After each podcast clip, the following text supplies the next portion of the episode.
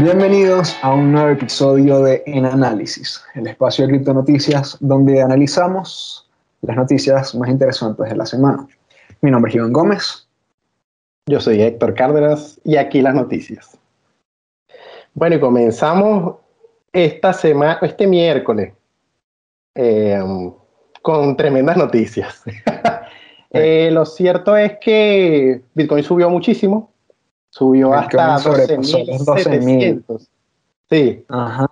La marca psicológica de las 12.000 y estuvo ahí un momento, pensábamos que iba a haber una leve corrección, era lo de esperarse por los volúmenes que se estaban manejando y, y por el, el, mercado de osos está bastante insistente, pero de repente apareció una noticita, una noticia que lleva bastantes años siendo esperadas, ¿verdad? Sí, tratando de, tratando de salir y que bueno, cada vez que, que intentaba salir, en realidad le generaba a la gente emoción que se vislumbraba, se veía en el mercado. Pero bueno, ahora por fin podemos decir que se materializó a través de una licencia que le está dando el, el, el, el gobierno de, de Nueva York a PayPal para poder ofrecer servicios de Bitcoin, para aceptar Bitcoin, para poder comprar y vender Bitcoin a través de PayPal. Esto va a comenzar primero en Estados Unidos. PayPal aceptando, vendiendo y manteniendo criptomonedas. Ahora también los comercios. PayPal adopta Bitcoin, es la noticia. PayPal adopta Bitcoin. Y bueno, PayPal adopta Bitcoin significa muchísimas cosas. Porque primero, eh, significa que con Bitcoin también adopta otras monedas digitales. Entre estas está Bitcoin, Ether de Ethereum, Litecoin, que es súper curioso, y Bitcoin Cash, que también es curioso. ¿Por qué? Porque, bueno, Litecoin se mete en todos lados. O sea, donde sea que está Bitcoin, donde sea que lo adoptan, Litecoin con su narrativa de que soy muy parecido a Bitcoin, yo no hago cosas bruscas, pero tengo una unidad monetaria distinta. Pues lo cierto es que la gente lo toma como moneda muy fácilmente muy fácilmente. Y en donde Para pagos es bastante popular. Y yo no conozco mucha gente que use PayPal, digo que, que use Litecoin. Realmente, eh, no sé, eh, es bastante curioso, pero sí, históricamente, lo, si aceptan Bitcoin y otra criptomoneda, generalmente es Ether y Litecoin. Bitcoin Cash, a mí también, también suele suceder que suelen meter a Bitcoin Cash donde meten a, a Bitcoin y es como que no entiendo cómo esa narrativa logró extenderse tanto fuera de, del mundo de, Bitcoin si Comparamos, si comparamos a Litecoin con Bitcoin Cash respecto a Bitcoin, esas dos, la verdad ambas hicieron algo muy parecido. En una, tú te copias el código y cambias algunas cositas minúsculas de la economía, o cambias la economía, pero dejas el, casi que el código idéntico.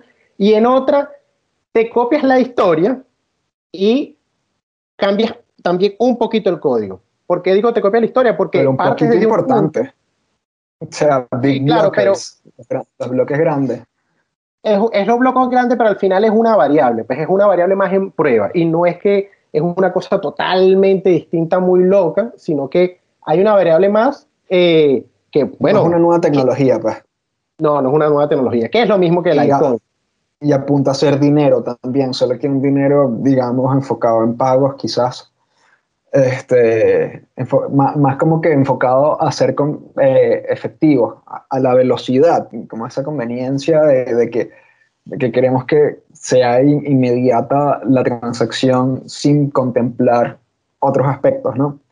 Entonces, este, sí, lo cierto es que es curioso eso porque al final lo que están haciendo es aceptar modos de Bitcoin y Ether. O sea, son, son como manifestaciones o hermanos raros de Bitcoin y Ethereum, que sí, bueno, tiene toda una propuesta de valor distinta. No solo pretende ser dinero, e-, Ether se dice que es dinero desde hace unos años para acá, pero al principio era solo el combustible de su computadora mundial.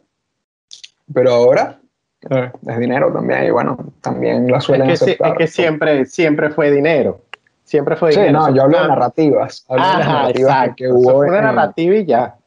Eso fue tal cual, una narrativa y ya de que, bueno, como tenemos que avanzar y de paso queremos vender la idea de ser una computadora, entonces no nos podemos ligar con el dinero. Pero el problema es que se basaron en una tecnología que es dinero. Entonces, ¿qué es Bitcoin? Entonces, al usar a Bitcoin para hacer lo que tú quieras hacer arriba, necesariamente debe ser dinero. No puedes usar Bitcoin sin ser dinero. Entonces, bueno, lo cierto es que ahora se dan cuenta, ah, mira, que tenemos una computadora que funciona con dinero real. sí, bueno. Pero volviendo a la noticia de PayPal, a mí me llamó mucho la atención que tuvieran esa, esa BitLicense tan, tan repentina, por ejemplo.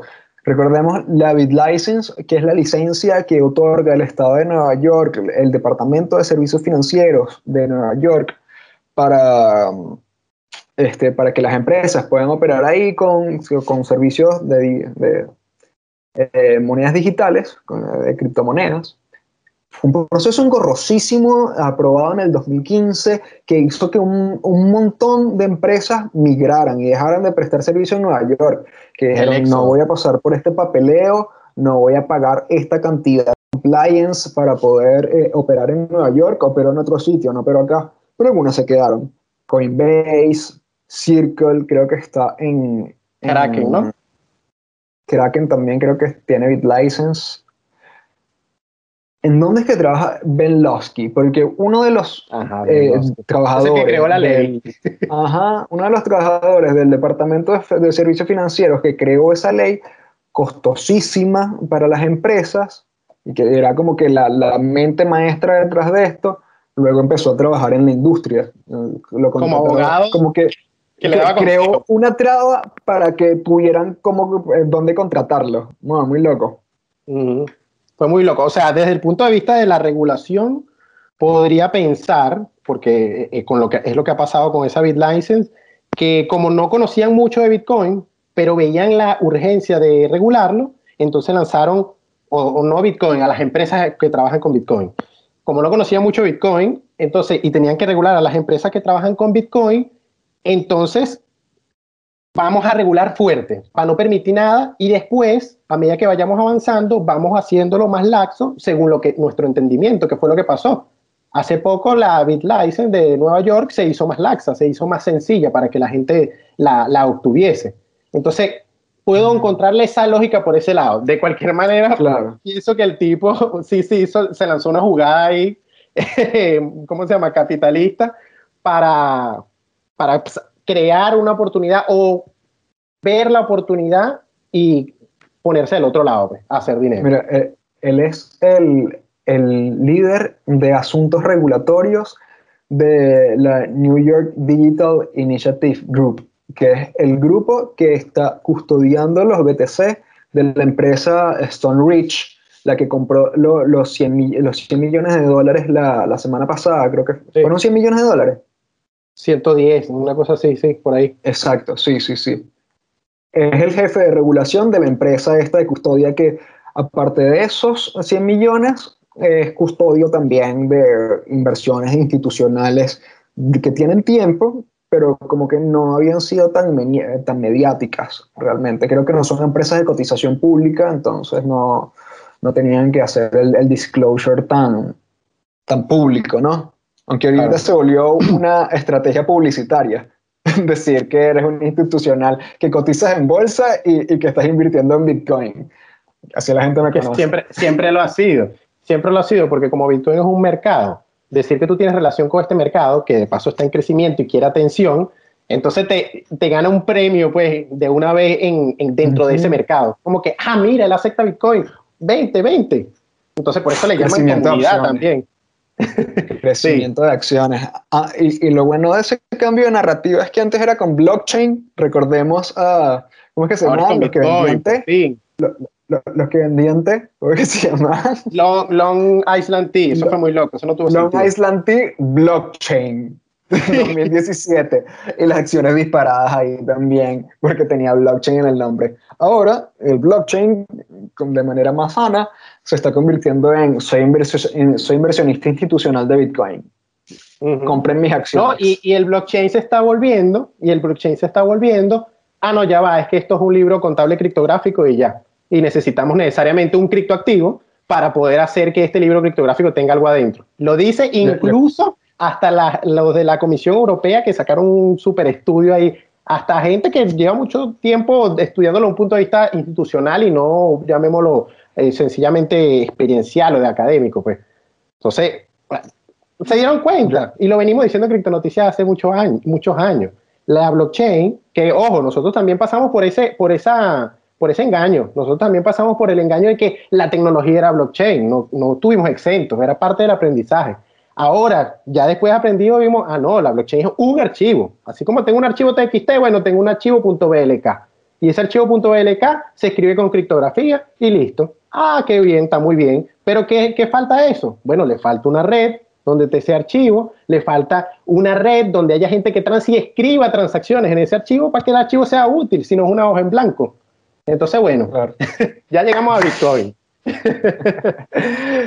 Entonces, PayPal, PayPal ahora también está aceptando Bitcoin. Y esto es una gran noticia porque a pesar de que ya veremos suspensiones de cuentas como las vemos en la actualidad, pero ahora tendremos noticias de, suspensiones de, cuentas en Bitcoin probablemente cuando no se cumplen con sus medidas de las políticas de, internas de, PayPal, como cuando a las eh, sex workers, a las trabajadoras sexuales este, les bloquean las cuentas. Eso pasa muchísimo en PayPal. Eh, bueno, ellas usarán Bitcoin. Directamente, porque al final sigue siendo lo mismo de siempre. O sea, va, not your keys, not your coins. Digo, no va no sé si es que van a diseñar una cartera en la que igual van a ser custodios, pero que te permitan al menos utilizar bueno, tus propias pero le dudo mucho la noticia mencionaba que había una potencial expansión en, el inicio de 2021, que eso hay que aclararlo para la audiencia. Dos cosas. Inicialmente, eh, la cosa empieza en PayPal, ah, ya adoptó Bitcoin y las criptomonedas como negocio y lo hizo público oficial. Ahora, el servicio comienza primeramente en Estados, Unidos, en el inicio de 2021 y eh, también ahorita, es actual ahorita es actual en Estados Unidos. ¿Sí? Sí y comienza la expansión en 2021. Esto de que van a poder este, usar, pagar con Bitcoin en tiendas en las que se pueda pagar con PayPal, por ejemplo. Eso ya es a partir del 2021. Ah, ok, ok. Bueno, lo cierto es que ellos dicen que parte de la expansión es que Venmo se convierte en, en, algo relacionado con esta tecnología, potencialmente una cartera. Entonces, y tiene todo el sentido del mundo porque Venmo ya es una cartera. De hecho, PayPal ya es una cartera. PayPal ya es una cartera. Ahora, el, Lo, interesante con lo que decías allí de, exacto, de la custodia es que justo, viste, con quiénes se aliaron, con Paxos, que son los que hacen la stablecoin Paxo estándar, que es una stablecoin pegada al, dólar de Estados Unidos y que ya ha tenido... tienen Pax Gold también, tienen una anclada al oro. Ellos tienen varias stablecoins. Ellos ya han tenido una relación, vamos a llamarla favorable con los reguladores de parar eh, crímenes relacionados o transacciones que, supuestamente sospechosas por alguna cosa en la que esté involucrado Pax. Entonces, lo que tú dices es totalmente una realidad, ni siquiera una especulación. Ahí, si ellos ven algo que no les gusta con las criptomonedas que estén transando, mira, no, eso no sirve aquí, cuenta bloqueada, lo que sea. Pero al final hay que entender que es un servicio de una empresa privada y la empresa privada pone las reglas de su empresa. Pero si no quieres una empresa privada, sino que quieres un real bien público, y quieres que nadie pueda pararte nada, es que eso es lo que es Bitcoin, un bien público.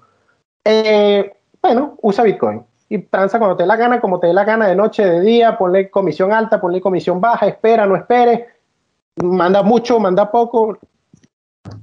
Igual no hay que negar que, que todos los usuarios de PayPal, eh, cada vez que entren a su monedero, vean la opción de que pueden tener Bitcoin, que pueden tener criptomonedas. Eso es un, awareness es una, este, oye, una concientización, pero al mismo tiempo una desmitificación de Bitcoin, ya como que la gente al, verlo en una herramienta de su uso cotidiano, deja de pensar, ah, esta es la moneda de los criminales, y mm. no, ya no, ahora es la moneda que acepta todo el mundo, es la, manera, es la moneda que tiene todo el mundo en su cuenta de PayPal. Sí, tal cual. Es, es, una buena, es una muy buena noticia realmente hace tiempo y estoy feliz de que se actualice. Sí, vale. Ahí con respecto a los millones de usuarios, según Estatista, que es una página de, de estadística, para 2019 tenía 305 millones de usuarios de cuentas activas, perdón, de cuentas activas, es decir, cuentas que usaban, mandaban dinero, compraban, hacían algo en algún momento. 305 millones. Habían, se realizaban 10 mil millones de pagos o se han realizado 10 mil millones de pagos y en la nota de prensa de ellos decían que tenían acceso a 26 millones de comercios. ¿Ustedes se imaginan que de la noche a la mañana 26 millones de comercios en el mundo empiecen a aceptar Bitcoin? No, una locura, una locura, demasiada gente. Entonces... Y, para tener referencias, ¿y por qué decimos que demasiada gente? Hace nada un estudio de la Universidad de Cambridge dijo que Bitcoin lo usa 100 millones de personas, 100. es decir, suma un cuarto, un cuarto, 26 millones. Un cuarto de los usuarios de Bitcoin llegan de repente. Listo. es súper loco.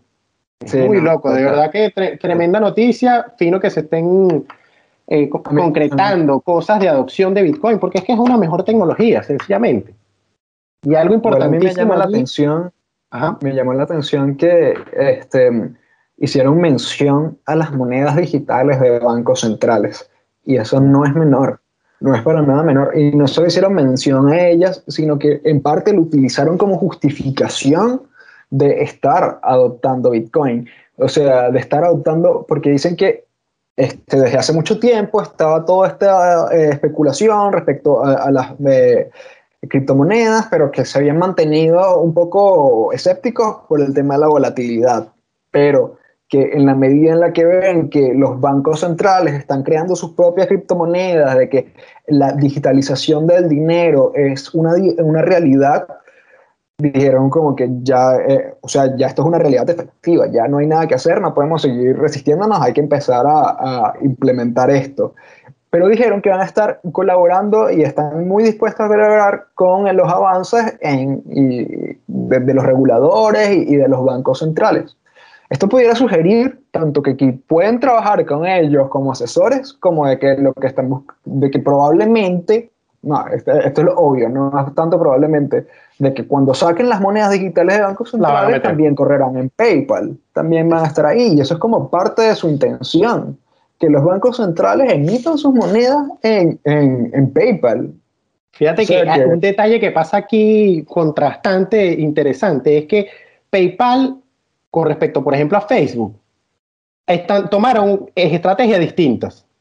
Una dijo, Facebook dijo, mira, soy muy poderoso y voy a hacer una moneda mundial y no me importa nada, boom, y se chocó contra el poder de la fuerza de, los gobiernos. y muy alto del sol. No, mira, yo voy como ustedes digan. Es más, hasta los ayudo. Y, y adoptó Bitcoin. Ahora, ¿cómo, cómo si se pudo hacer lo, lo que quería Mark Zuckerberg? Anónimamente. Lo que quería Mark Zuckerberg se hizo anónimamente, lo hizo Satoshi Nakamoto, que puede ser una persona o un grupo, sin que nadie sepa quiénes son. Y ahora miren dónde está, se llama Bitcoin. Entonces, lo que quería Mark Zuckerberg, la verdad ya pasó. A mí cuando yo empecé a leer esas noticias, la verdad confieso que me molestaba un poco leerlas, porque yo decía, oye, ¿cómo que esta es la primera moneda digital mundial o la, que tendría el único alcance del mundo y que sería demasiado poderosa y que por fin están llegando las monedas digitales? Y veía a la gente que hablar de Libra como si, bueno, sí, porque Libra cuando la moneda, con la moneda digital de Facebook. Pero si eso no ha existido y ya existe algo, lleva años, y por eso que existe algo que lleva años es que Facebook está avanzando en este algo. Entonces, ¿cómo, cómo es posible que estemos en este, en este punto? Ojo, ese era el punto de vista negativo. Después vi lo, lo que significó el punto de vista de adopción, de que la gente se lo tomara más en serio, que eso me parece genial. El tema es que la, la, no estaríamos, no estaríamos la privacidad es importante. Mira, no estaríamos donde estamos si Facebook no hubiera pecado de ibris. Si Facebook no, no hubiera puesto sus alas de Ícaro y hubiera volado tan cerca del sol, los bancos centrales no hubieran, no se hubieran tomado tan en serio las criptomonedas, no hubieran visto la amenaza que supone por la cantidad de usuarios de Facebook, que no es para nada menor, es bastante importante, un mundo aceptando, eh, teniendo, una moneda, es decir, es como un país digital teniendo una moneda, era un poder muy loco.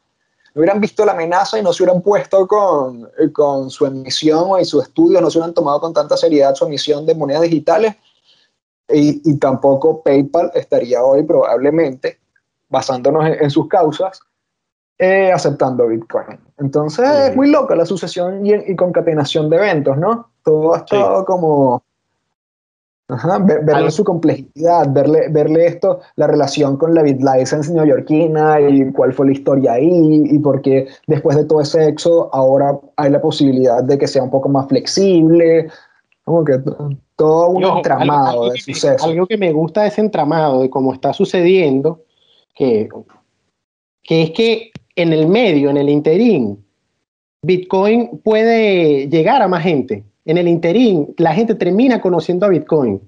Y entonces, las preocupaciones de las personas que podrían parar, que está que beneficia a cualquiera, se, se, tergiversan y se vuelven complejas. No, ahora son las stablecoin el problema. No, que es, tal cosa el problema. Y el problema respecto a su poder. Pero no, el poder, el hecho de que el, mundo, ahora cualquier individuo tenga poder sobre su dinero, es Bitcoin lo que lo trajo y qué, qué, bueno que cosas como esta, como PayPal pasen porque son el seguro para Bitcoin. O sea, el seguro para Bitcoin como tuiteé hace rato. O sea, es, es, el mejor seguro porque lo que va a evitar que la gente quiera acabar con Bitcoin es la adopción masiva. Si Bitcoin está adoptado, así pongo el mismo ejemplo de Facebook, ¿cómo está Facebook? Nadie quiere que Facebook termine. ¿Por qué? Porque por Facebook coloco, fotico, coloco mi fotico, veo la de mi familia, chateo con mis amigos, vendo mis mi, juguetes, hago eh, cualquier cantidad de cosas positivas que me harían que ver mi vida sin Facebook, sería muy loco. Entonces, lo, ¿pero por qué? Porque Facebook ya tuvo la adopción masiva. Ahora con Bitcoin, si logra, que ya para mí la está logrando, y mientras más rápido mejor la adopción masiva, la gente va a llegar a ese mismo entendimiento. O sea, ¿por qué yo ahora voy a usar este tipo de dinero? No, yo no me veo en mi vida jamás dejando de usar Bitcoin. Yo no me veo en mi vida jamás dejando de enviar las cosas como las hago, cuando las hago sin depender del banco, que tengo que llegar de las 8 a las 3, porque si no me lo cierran. sin no trabajar los fines de semana, ¿cómo es eso posible? Ni que el dinero lo tuvieran que mover a mano. O sea, todas esas cosas llegan a la mente y más nunca se van. Entonces la adopción masiva de Bitcoin como tecnología, porque Bitcoin es como una bandera, es un estandarte, sí, que si Ethereum es superior probablemente, que lleva Bitcoin es, es demasiado poderoso. Entonces, si eso se esparce y se masifica, uy, qué bueno va a ser el mundo entonces. Sí, lo que llaman efecto red. Bueno, yo no, o sea, creo que Bitcoin y Ethereum son cosas distintas. No sé cuál tiene mejor tecnología porque no programo. No me metería en esas afirmaciones. Pero sí, a mí lo que me parece muy, muy loco de todo esto y que me recordó algo que mencionaste sobre las stablecoins que se relaciona con lo de Libra, por ejemplo, es lo, que, lo que despierta las alarmas de los bancos centrales. Primero Libra y ahora las stablecoins. Un estudio del Consejo de Estabilidad Financiera del G20, de los países integrantes del, G20, es una organización de este tipo, eh, sacó un reporte en el que dice que las stablecoins eh, amenazan la estabilidad del sistema financiero internacional. Y cada vez son, son más los, los estudios y los reportes que tienen como esta inclinación hacia las stablecoins. No es Bitcoin, para ellos aún lo, lo que amenaza el, sistema financiero internacional son los índices que siguen a sus monedas, a sus monedas estables. Creo que tienen tanta confianza. Los índices, ojo, los índices que siguen a sus monedas que sirven como dinero, que ese es el problema.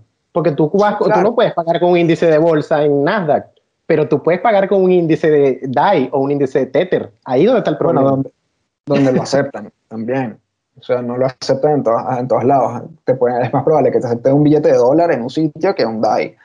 Pero lo, lo, que me llama la atención de esto es que, que la aceptación... este año ha crecido muchísimo la adopción de las stablecoins este año ha sido importante eh, el crecimiento en, en, este mercado, pero que al, al, final lo que demuestra esto, a mi parecer, es la confianza que tienen estos reguladores en sus propias monedas, que no se han dado cuenta del verdadero problema por el cual surge Bitcoin. No es un tema de conveniencia, eh, o sea, conveniencia en el sentido de pagos más rápidos, por ejemplo. El de los pagos transfronterizos, sí, en efecto, es uno de los problemas que, que soluciona, que, que soluciona estas tecnologías, pero que al final de base Bitcoin es otra de sistema financiero. O sea, e, es comprender el dinero desde otros primeros principios, desde los principios de, la, de, un suministro limitado, o sea, ya una idea más austríaca y no eh, la imprimidera loca de billetes keynesianos. Entonces, como que no, no se han dado cuenta de cuál es la insatisfacción que existe en la población, qué es lo que realmente aquejó a, la gente, la inflación, las confiscaciones, el control, la censura, o sea, todos estos atentados hacia su libertad y a su propiedad, todavía no se han dado cuenta de que es el problema raíz.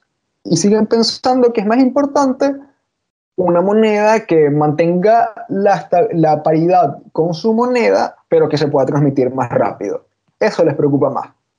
Es que ahí lo que te pregunto es, ¿todavía existen políticos o gobernantes, gobernadores que estén buscando el bienestar de su población? Yo creo que eso dejó de existir y por eso lo que, buscan es, más bien el control, como justamente dijo el, el, gerente del Banco Internacional de Pagos. Él dijo que, el, que con una moneda digital los bancos centrales tendrán control absoluto y agregó, que el grado de control será mucho mayor. Esto yo creo son buenas noticias. Sí, no, pero es que, o sea, los problemas la gente no al final no, es un tema de, de, o sea, mi punto no es tanto de que les importe el bienestar de la gente o no, sino en medio de todo este show de popularidad que es la política, de hacerme eh, el más popular para, para, que me elijan, aunque estos no son cargos de elección popular, no son, son cargos que, que se eligen al dedo entre, estas mismas, entre estos mismos burócratas. Eh, eso es un problema con todo Y eso, con todo y eso, yo creo que ellos le hablan a otro segmento de la población, porque no hay que negar que existe, que les parece que esto es algo bueno, que les parece que, que el control absoluto y la supervisión absoluta del Estado es, lo que debe ser, porque eso es lo que les va a supuestamente proveer seguridad, seguridad frente a, toda la narrativa de quiénes son los malos, esta narrativa maniquea de que hay unos malos y unos buenos y los del gobierno siempre son los buenos y eh, del otro lado siempre están los malos, siempre los enemigos de mi gobierno son los malos. O sea, esa perspectiva tan, tan inocente, tan infantil, ¿no? Como que ah, el, mundo es blanco y negro, que borrando todos los matices. Hay un gran segmento de la población que lo comparte y que está a favor de esta, de esta vigilancia. Y creo que a ellos es a quienes hablan cuando dan estos discursos. Tal cual. te, que, te aplaudo porque tal cual veo la, veo la cosa así. O sea, tienen unos intereses particulares personales. O sea, no, ya no, ya no es que, eh, sí, con eso que dices de lo del bueno y el malo es lo que me parece demasiado extraño, por llamarlo, por decirle de alguna forma. O sea, porque entonces, ¿cómo es que hay un grupo de personas que deciden cuál es la verdad? Porque eso es lo que está pasando en efecto.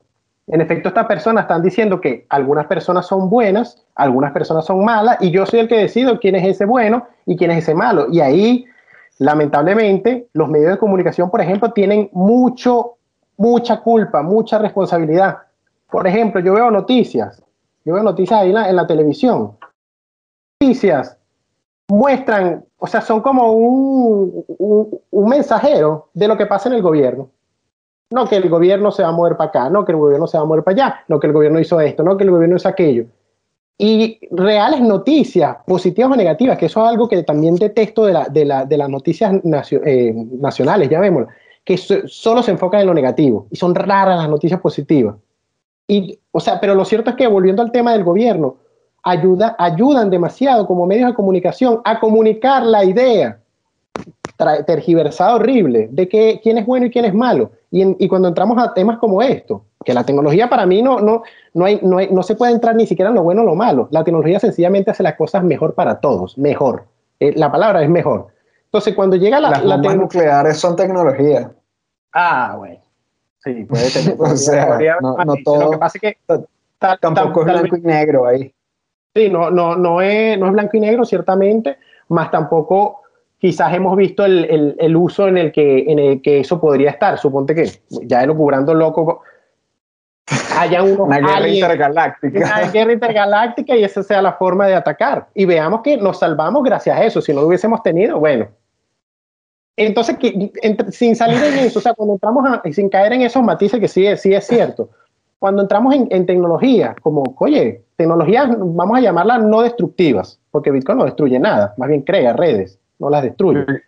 Entonces, sacando las cosas por sí mismas, es, es el hombre y el hombre siempre es corrupto.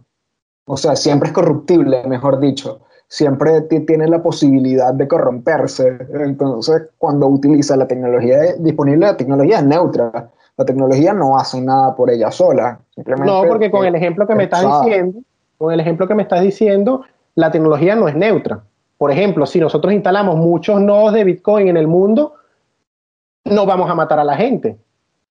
Así como no, no lo hicimos con instalando torres de telefonía y todo. Pero si nosotros usamos, sea cual sea el motivo, una bomba nuclear, vamos a destruir, sencillamente. Entonces, quitando las tecnologías destructivas, que creo que de verdad hay una clasificación allí, pues porque no, no hay una forma en que usar una bomba atómica no, no, no, no destruya las cosas, pues creo yo, creo yo. Entonces, la, la, tecnología es anterior, que es eh, toda esta teoría, de la, bueno, no es una teoría, es la relatividad y toda esta descomposición del átomo y todo este tema, ¿no? Que, que fue como la base para la desintegración del átomo, por ejemplo, para poder llegar a, la bomba nuclear. Pero, claro, pero la bomba nuclear es la materialización. Es verdad. O sea, la, la idea de dinero digital la, la, tiene, no, la tuvo Ford, la tuvo un poco gente en los años 1800, no sé. pero la primera materialización del dinero que como lo vislumbraron en ese entonces, fuera de, del gobierno, desligado de, de, de una entidad, eh, primera vez que existe. Entonces la tecnología es Bitcoin. Ahora, volviendo al tema de las no destructivas, sino una tecnología que sencillamente mejora la vida, aunque la mejora hacia los matices de los usos negativos y los usos positivos. Oye, ¿cómo es posible que no estemos divulgando eso como medios de comunicación? ¿Y cómo es posible que no, que como gobierno no nos estemos dando cuenta que hay una tecnología allí que ojo, no es del todo así, porque sí se dan cuenta que hay una tecnología allí y sí la están tratando. Solo que están como la agenda política, que de hecho es lo que dice uno de, los, de, de los directivos del Banco Central de Alemania. La agenda política parece mover más los, los incentivos de llegar a una moneda digital que la agenda tecnológica. O sea, eh, y, lo, y, lo, busco, lo busco la, la cita porque creo que es importante, eh, bueno, en, las palabras de esta persona que se llama Burkhard Valls y es miembro de la Junta Directiva del Banco Central de Alemania, él dijo que la introducción de monedas digitales de bancos centrales es una decisión política más que una decisión técnica. Él mismo lo dijo. O sea, una, una, una persona que está en estos, en esta, en esta, ¿cómo se llama?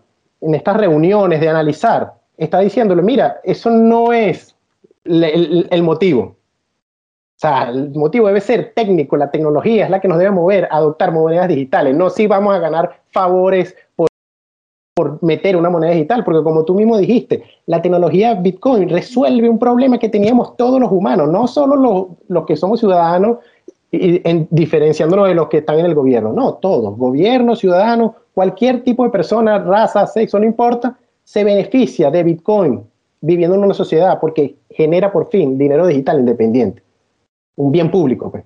Entonces, oye, las decisiones aquí deben ser tecnológicas, técnicas, porque estamos hablando de tecnología y no políticas. Yo, creo que eh, se refieren también por el tema del compromiso que, supone el lanzamiento del, del, yuan digital. Creo que ahí se refiere, o sea, porque también es, están, se han pronunciado diciendo que por ejemplo, este, mm, el presidente de la Fed, Powell, creo que es el apellido. Sí. Se ha pronunciado diciendo que lo importante, que todavía no están claros, que no están apurados en sacar un dólar digital, porque lo principal para ellos es hacerlo bien, no ser el primero. Que a, ¿A quién está dirigido ese mensaje de ser el primero? Obviamente a China. A China. China obviamente es el receptor de eso, que, que están en la carrera literalmente de ser los Y, lo que me parece más loco de esto es que siempre se desconoce al Petro. O sea, la, gente tomaría al yuan digital como la primera criptomoneda gubernamental. Y el Petro es así como que, bueno, yo existí, pero realmente nací muerto, entonces mm. nadie a nadie le importa. Ojo, yo ahí con eso de, la carrera... China está corriendo y bueno, hizo sus pruebas que terminaron este fin de semana China lleva muchos años, no estaba eso, a eso, a eso iba a referirme. Pues, o sea, China no está corriendo. muchos años. China fue el primero, gracias a la minería de Bitcoin, en prestarle atención a Bitcoin. Entonces es más que lógico, más bien ha tardado muchísimos años, es más que lógico que ellos sean los primeros en hacer bien una moneda digital gubernamental. al parecer, según las pruebas, la gente no está muy contenta. O sea, sabes que repartieron unos, este, creo que le, le daban como 10 mil dólares, no, bueno, no recuerdo, como 200 dólares a, 50 a 50 mil este, habitantes de la provincia de Shenzhen. millones de dólares, sí, repartido. Como 200 dólares por persona, creo que era la cosa. Y la gente está así como que, bueno, yo salí a gastar los reales que me dieron, salí a gastar el dinero que me regalaron, porque si no me lo quitaban, si no lo gastaba, no, no podía aprovecharlo pero realmente no volvería, no tengo razones para volver a usar esto. No, o no me es útil, tendría que tener algún otro incentivo para usarlo. Ya aquí tenemos WePay, tenemos Alipay, ya todo eso funciona, no sé para qué utilizaría esto. Esa fue la reacción de la gente en China frente a la moneda, el yuan digital. Y eso es súper clave, súper clave, porque dijo que con, eso, con, esa, con esa cita el tipo está diciendo que hay competencia de dinero en el mundo. Y yo prefiero el dinero que ya yo uso de WePay, otros dirán que prefieren Bitcoin, que un dinero que, bueno, a lo mejor yo me metí en la aplicación es lo mismo, es dinero, ajá, pero en WePay yo puedo mandárselo a un amigo con un emoticón, yo puedo eh, ponerle que lo mande dentro de cinco días y puedo poner hacer tal cosa. Y en el gobierno nada más me mostraba el loguito de una persona allí, de una persona supuestamente importante de la historia, y eh, que tenía un saldo. Y lo que hice fue poder pagar. Pero sí, no es, no es mejor que el otro dinero que ya tengo. Entonces, sí, porque la mayoría de esa gente lo que está enfocada es en la conveniencia, como que no tiene una razón ideológica o, una razón epistémica, es decir, basada en conocimiento para, para, cambiar de dinero. Simplemente, bueno, con este pago más rápido, con este, este le mando emoticón el mensaje al amigo, como dices tú, cualquier cosa de esa, que son del gusto las personas, la media de las personas, de las masas, en cambio, con Bitcoin que es otro dinero, es el acceso a otra posibilidad de dinero, que me parece muy curioso ahora que, creo que estamos hablando de China, que al parecer el diseño de moneda digital de China concuerda con lo que el BIS, el Banco, Interame, el Banco de Pagos Internacionales, Ajá, Bank of International Settlements, exacto. Este, puso una guía sobre cómo diseñar una moneda digital. El yuan digital concuerda perfecto, encaja, eh, según dicen eh, estas personas, en los estatutos o en las eh, propuestas del, del, BIS. Pero entre el, para el BIS, lo, una de las cosas importantes del dinero digital o de, las monedas digitales de bancos centrales, además de que les da control absoluto, como ya dijo Héctor, eh, bueno, en parte, eh, como parte de ese control absoluto que les da, además de, saber quién mueve dinero para dónde, quién paga qué, cómo, cómo utiliza el dinero de todas las personas, aparte de todo eso, es que les da la posibilidad de saber si una persona está utilizando el dinero en las fronteras nacionales.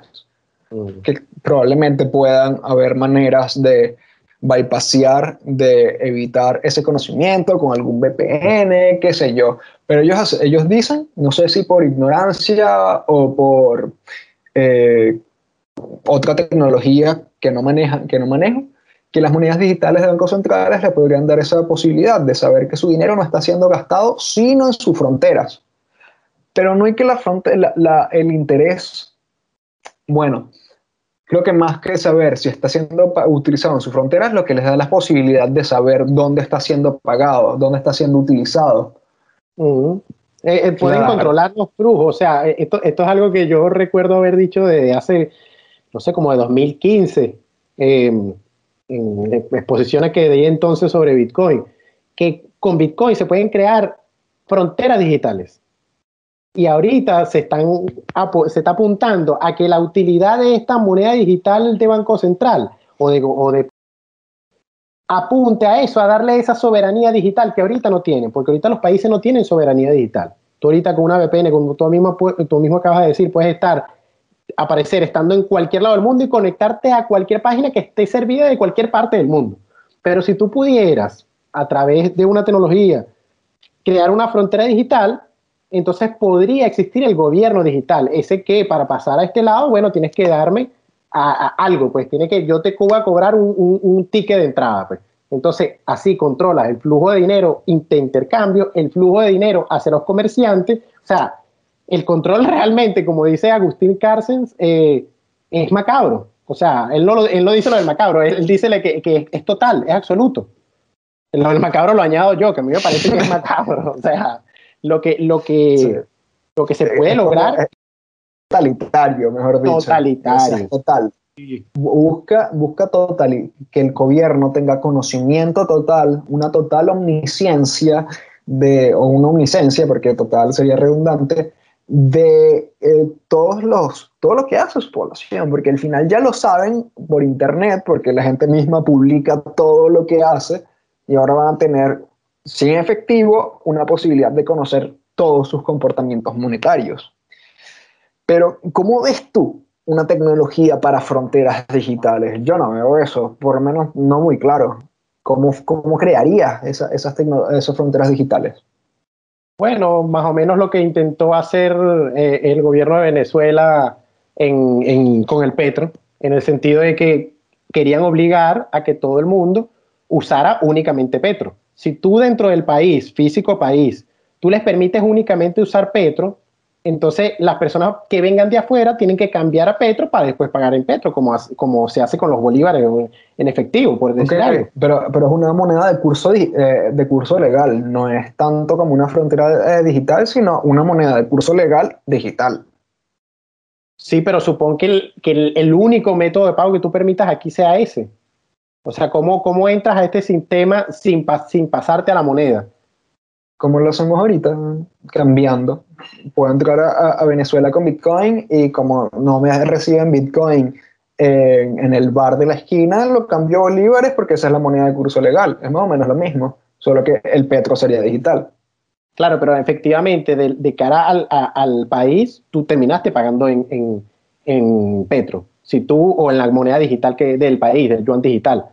Entonces, que eso esa es la que importa, pues. O sea, la, la soberanía o el problema reside en que la gente no adopte una moneda que no se identifique con el país, sino que adopte la moneda del país, o sea, que sea el bolívar digital. Y esto es lo que se quiere. Incluso los pasaportes y todas esas cosas podrían digitalizarse así también de tal manera que sea único y que se venga provisto con la firma del gobierno de Venezuela, por decir algo así. Entonces, esta persona entrar digitalmente a otro lado, suponte que te pidan el pasaporte, porque ahora sencillamente sea hacer un login, por decir algo así. Si eres de Venezuela, oye, no, el, tax para entrar desde Venezuela, la entrada es tanto. Si eres de Argentina, es tanto. Si eres de España, tanto. Pero si eres de tal lado, entras gratis porque tú perteneces aquí, tú puedes entrar a este, no tienes impuestos por extranjería, por decir algo así. O sea, allí hay, hay entre la mezcla de dinero y la mezcla de la, del dinero digital y la mezcla de la identidad digital, podría nacer esta frontera digital en la que todo el mundo tenga que tener una identidad. Si, si trabajas en Venezuela, tienes que tener identidad digital de Venezuela y tienes que tener, usar la moneda de Venezuela, por decir algo. Entiendo, entiendo eso. O sea, y creo que podría hacerse, más sería simplemente una digitalización de, de lo ya actual que no imposibilitaría la posibilidad, eh, me imposibilitaría usar otras criptomonedas entre pares. Quizás no, para, para, trámites eh, gubernamentales, que es igual que, que, lo que sucede en este momento. Cada país tiene su moneda de curso legal y las personas pagan con una moneda de curso legal. Sería eso mismo, pero en digital. Sí, o sea, no sería tanto una frontera, pues. Una frontera es que, que no puede, que yo me imaginaba con una frontera eh, poder truncar un intercambio de Bitcoin de Venezuela a Colombia, por ejemplo. Pues evitar que una, persona... Exacto. no está, en esta ecuación. Estamos hablando de monedas digitales, del Banco Central o de eso. Sí, bueno, porque no, creo que pudiera haber una identificación desde dónde se está transfiriendo, a menos de que se use un VPN, no sé. Eh, y eso es lo que les da control, pero igual, bueno, me imagino que el Banco Central también tendría que aprobar la transacción, obviamente. Es que, fíjate, algo, fíjate algo, fíjate algo que pasa un protocolo de consenso. Fíjate algo que pasa ahorita en la, en la, en cómo se llama, en el día a día en físico, o que ya quizás se ha perdido en cierta manera, pero cada vez que uno va a pagar, uno tiene que dar el dinero, a menos que sea en efectivo, que casi que se pierde eso así, uno tiene que dar el dinero y la identificación. Cuando vas a pasar la tarjeta, lo que sea. Si tú digitalizas el dinero y digitalizas la identificación, entonces tú ahora podrías tener, para comprar en Amazon, tú tengas que dar tu identidad digital y tú, eh, que, va a ser en, alguna cadena de bloques del, país, y tu dinero digital, que yo acepto. Pero si yo puedo, puedo hacer esto, yo puedo fácilmente revocar permisos. Algo que no puedo hacer ahorita. Ahorita que subir los datos, pasarme la foto, toda la cosa. Tengo que tener un batallón de gente revisando a ver si sí o no. Pero si eso ya está escrito, ya esa persona es inequívoco, que esa persona es esa, entonces yo puedo automatizar eso, pues mira, si la cosa dice de Venezuela o si la cosa es de estas personas que están involucradas en esta lista negra, no pueden comprar aquí. Y digitalizas lo que haces en físico de dar la identidad y dar el pago, lo vuelves digital. Y las páginas web van a empezar a hacer algo así. Yo creo que ni siquiera tendrías que dar una identidad aparte, sino que puedes adjuntar tu identificación en el mismo pago. Como que cada pago realmente esté identificado. Que en vez de ser este, la firma de, con la llave privada o algo así, ya el, mismo, el mismo hash de la, de la transacción, si es una criptomoneda en este caso, ya este tendría la información personal adjuntada. Creo que es, una posibilidad también para... Una, una, multifirma, pues, con el gobierno. sí, exacto. Pero bueno, así estamos. Realmente lo, lo que me parece impresionante es que ya, como dice PayPal, las monedas digitales son una realidad inevitable. Yo diría que Bitcoin lo es, pero en la medida en la que avanzan los gobiernos con, esto, sea Bitcoin, sea cualquiera, lo cierto es que el dinero se desmaterializó, o sea, perdió su materialidad. ¿Y por qué? Porque es mucho más fácil y es tener dinero programable también, poderlo modificar, poderlo acomodar. No es como es como dice el, el tipo este de MicroStrategy, este... Mm, Michael Saylor. Michael Saylor, que ha resultado ser todo un filósofo de Bitcoin. Y bueno, esto de, de, que es smarter, faster and stronger, que es más fuerte que el oro en el sentido de que no lo van a, a crear, no sé, a, a, aumentar su suministro, no sé, es inmutable en cuanto a su a sus reglas de consenso y a su eh, política monetaria. Es mucho más rápido porque es inmaterial, porque desmaterializa el oro. Eh, es oro que, que, puede volar de un punto al otro del planeta en cuestión de segundos y a, a muy bajo costo. O sea, pueden decir lo que sea, pero poder enviar como estas empresas que han comprado 100 millones de dólares por comisiones de 2 dólares, o sea, es regalado. O sea, los costos de transferir esa cantidad de dinero en el sistema financiero tradicional es, absurda. Imagínate de oro, por ejemplo, por todos los costos de transporte. Y luego está lo de Smarter, de ser dinero programable, de que lo, lo puedes este, modificar, lo puedes arreglar, lo puedes hacer mejor siempre a, a través de, de la misma tecnología. Entonces, bueno, es el mejor dinero que, es la mejor forma en la que hemos creado el dinero hasta ahora en, la, en la humanidad y ya no hay vuelta atrás. El futuro es con dinero digital.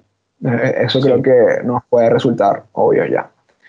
Sí, la, mejor forma, la mejor forma de, de, dinero digital pienso que es porque por fin logramos atraer el, el concepto. Yo creo que no hay ningún dinero como Bitcoin que explique también el concepto de dinero. Una vez que tú entiendes cómo funciona Bitcoin, tú dices, ah, ok, esto es el dinero. Y por fin lo abstrajimos y por fin vimos que era, bueno, una cosa en la que se, era para pagar, pues, para llevar cuentas y bueno, ahí estamos. Tenemos un libro de cuentas que todo el mundo estamos participando y nos enviamos los saldos que todo el mundo acordamos que, que todos teníamos. Y, otra, cosa, otra cosa interesante con eso, también eh, en, relación a todas estas reuniones que han tenido, que si el FMI, el Banco Mundial, el Banco Interamericano de, de Pagos Internacionales, perdón, eh, este comentario de la directora del FMI de que eh, quizás nos aproximamos a un momento Bretton Woods y recordemos como un, momento en el que las naciones tengan que concertar una reconfiguración del sistema eh, monetario internacional, del sistema financiero internacional. Que bueno, podemos recordar, o a los que no saben, Bretton Woods fue una reunión eh, que hubo en, los 40, si no me equivoco. en Estados Unidos. en New Hampshire, en la que se decidió que el, dólar fuera la moneda de, reserva internacional. Y muchas eh, monedas tuvieron su respaldo en oro, digo en dólar, porque el dólar tenía el mayor respaldo de oro del mundo por ese momento, pero al final era, fue el, inicio de, fue uno de los primeros estadios de que se acabara el patrón oro para siempre, que sucedió con, con Nixon, ¿no? ahorita nos y de esa reunión de Bretton Woods también salieron organizaciones como lo que actualmente es el Banco Mundial y si no me equivoco también está ligado al nacimiento del Fondo Monetario Internacional, ¿no? Y también de estas políticas de endeudamiento y de promoción del consumo a través de deuda. Entonces como que estamos en un punto de giro similar al de aquella época, al menos así lo sugiere la directora del FMI, que hay que, hay que concertar entre las naciones para, para ver qué se hace con la economía ante, ante esta crisis actual, eh, esta crisis económica producto del coronavirus. Que si nos ponemos a ver, en aquella época fue por la Segunda Guerra Mundial que las naciones estaban devastadas, ahorita están las economías devastadas por, por el virus y por las malas decisiones económicas que se han tomado hasta el momento. Entonces, lo, lo, que me parece realmente interesante de esto es que sea cual sea la decisión que tomen estos políticos en estos momentos, Bitcoin va a estar como alternativa, que fue algo que no tuvieron nuestros antepasados en los 40.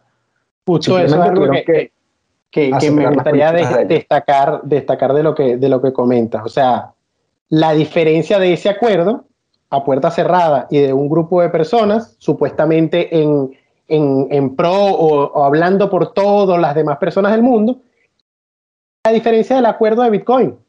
El acuerdo de Bitcoin empieza con una persona anónima que lanza un software al, mundo. Y después la gente se va sumando a ese acuerdo y va empezando a usar, ah, bueno, ¿sabes la moneda que quiero usar? Es Bitcoin. Entonces, ¿cuál acuerdo prefieren más ustedes? o sea, un acuerdo. lo dejamos hasta ahí. ¿Cuál acuerdo prefieren más ustedes? claro, o sea, un acuerdo con estas condiciones de privilegio y coerción, por así decirlo, o un acuerdo voluntario. Yo me sumo porque quiero. ¿Cuál prefieren ustedes? Hasta la próxima. Hasta la próxima.